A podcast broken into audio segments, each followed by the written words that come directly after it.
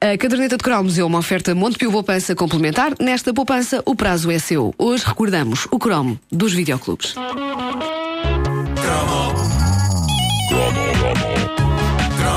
O que está a ouvir é uma repetição. É uma repetição. Se houver referência a coisas que já aconteceram, não é estupidez. É uma repetição. É porque se trata de uma repetição. É uma repetição. Repito. Uma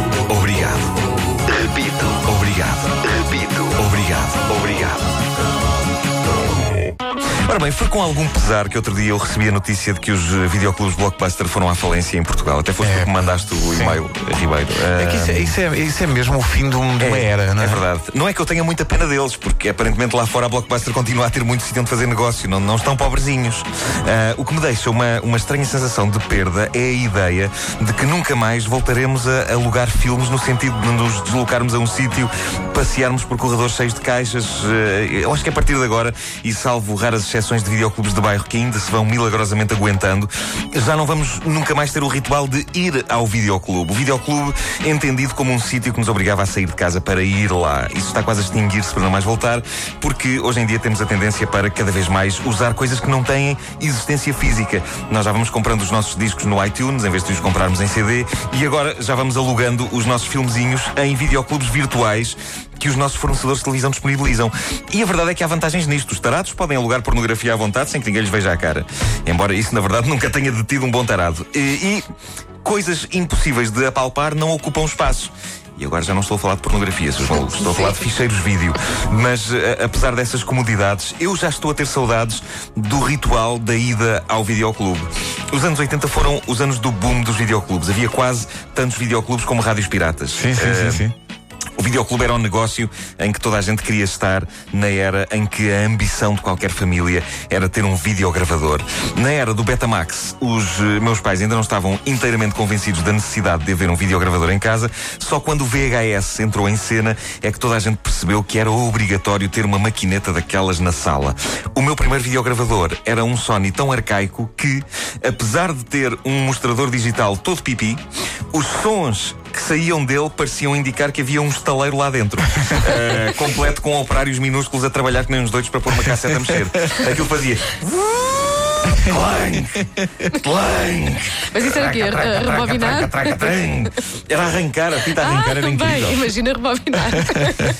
A, a rebobinar aquilo atingia velocidades tais que eu pensava, isto vai-se partir a fita no fim. Aquilo começava lentamente, não sei se vocês vocês Sim, lembram sim, de- sim, sim.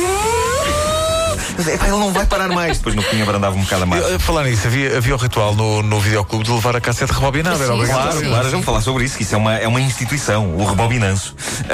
So- sobre o meu videogravador, a primeira coisa que eu gravei, qual é que foi? Foi a locutora de continuidade Helena Ramos da RTP. Ah, não havia outro canal na altura. A dizer os programas que ia haver nesse dia.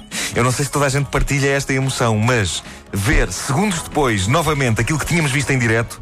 Experiência absolutamente transcendental. Porque toda a nossa vida nós tínhamos vivido na angústia de agarrar cada momento de televisão como se nunca mais voltássemos a ver. E agora podíamos guardar momentos de televisão, séries, filmes e vê-los vezes sem conta. Ou seja, até a fita começar a dar de si.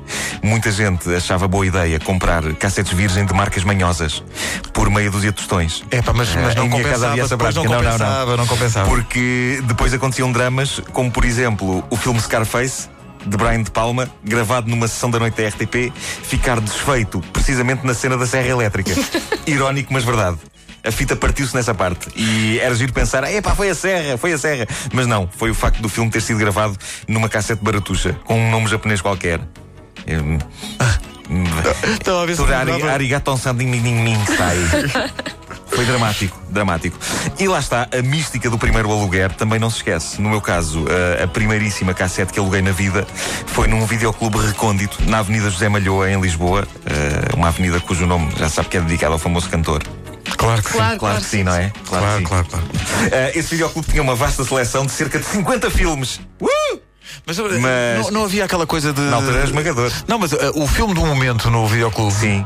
Nunca estava disponível para nós. Nunca, Alguém nunca. o tinha alugado já. Clássico não é? azar. A pessoa chegava lá, "Então, tem os saltadores da arca partida. Não, não, está alugado. Mas o, o filme do momento do. Clube de Vídeo já tinha estreado há 10 anos, não é?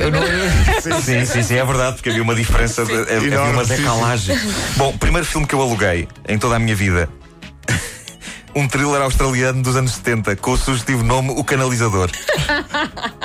Mas sabem que eu hoje adorava rever isso porque aquilo é um filme do realizador do Clube dos Petas Mortos, o Peter? Weir. É o, o obscuro início de carreira dele. Mas digamos que não era das melhores propostas para estrear um videogravador. A história de uma Realmente. mulher é uma mulher que chama um canalizador para lhe reparar uma avaria na casa de banho. E eu sei o que é que vocês estão a pensar. Pois, não é um filme desses, apesar da história.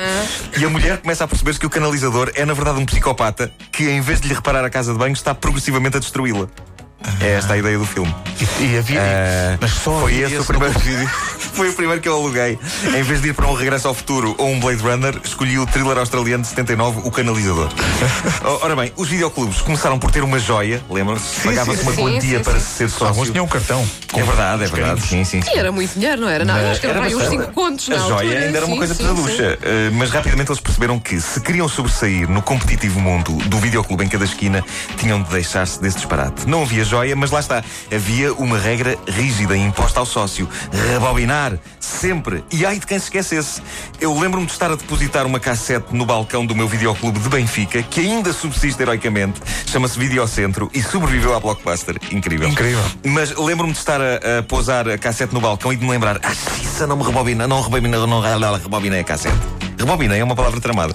Ah, e, e apresentar uma cassete não rebobinada no videoclube era humilhante quando eles Era tiravam a cassete eles humilhavam a pessoa. Eles claro que sim. Então, não rebobinou isto. Era dramático. E era uma coisa que tinha de ser feita sob pena de, em alguns videoclubes, a pessoa ter de pagar uma multa, noutros ter de voltar a casa para rebobinar a, a cassete. E em todos eles eh, a pessoa ficava com uma espécie de cadastro de mau comportamento que, de certo, asseguraria que um tipo iria para o inferno quando morresse. Eh, como vocês mínimo. sabem, eu eh, ambicionava ser um mau rapaz, só não sabia como se fazia isso e por isso cheguei a não rebobinar uma cassete só para, me sentir, só para me sentir transgressor.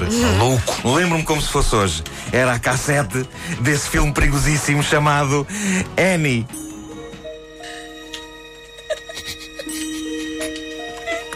Qual era o teu critério? sun will come out tomorrow.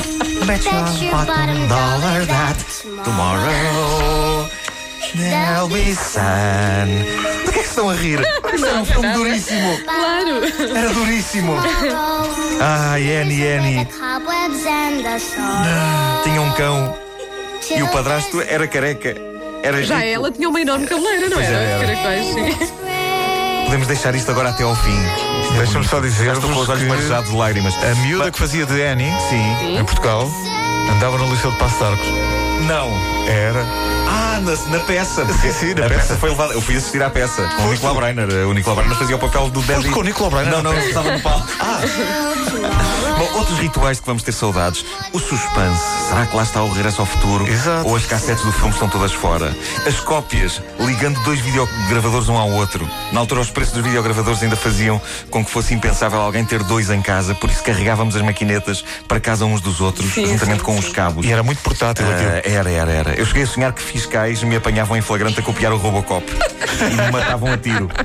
Grandes êxitos da era gloriosa dos videoclubes e alguns dos filmes mais ambicionados por qualquer jovem cinéfilo que se prezasse. Predador. As aventuras de Jack Burton nas garras do mandarim. É. Indiana Jones e o Templo Perdido. Sim, e, evidentemente, Nove Semanas e Meia. Um filme que merece um cromo eh, só por si. Só- e só dele, si, e sim, dele falaremos noutra edição da Pelo caderneta. franco e inesperado convívio entre eletrodomésticos e pessoas. Sim, sim, Sim, sim. sim, sim. Eh, digamos apenas para já que, à conta da sequência em que Mickey Rourke dá diversos tipos de comida diferentes a Kim Basinger, eu, nas minhas experiências de repetição do que via nos filmes, acabei com uma valentíssima gastroenterite. Toma. A aprender. Pensas o quê? Que a vida é como nos filmes. Ai, ai. Épico, isto é épico. Acabar assim a caderneta, hein?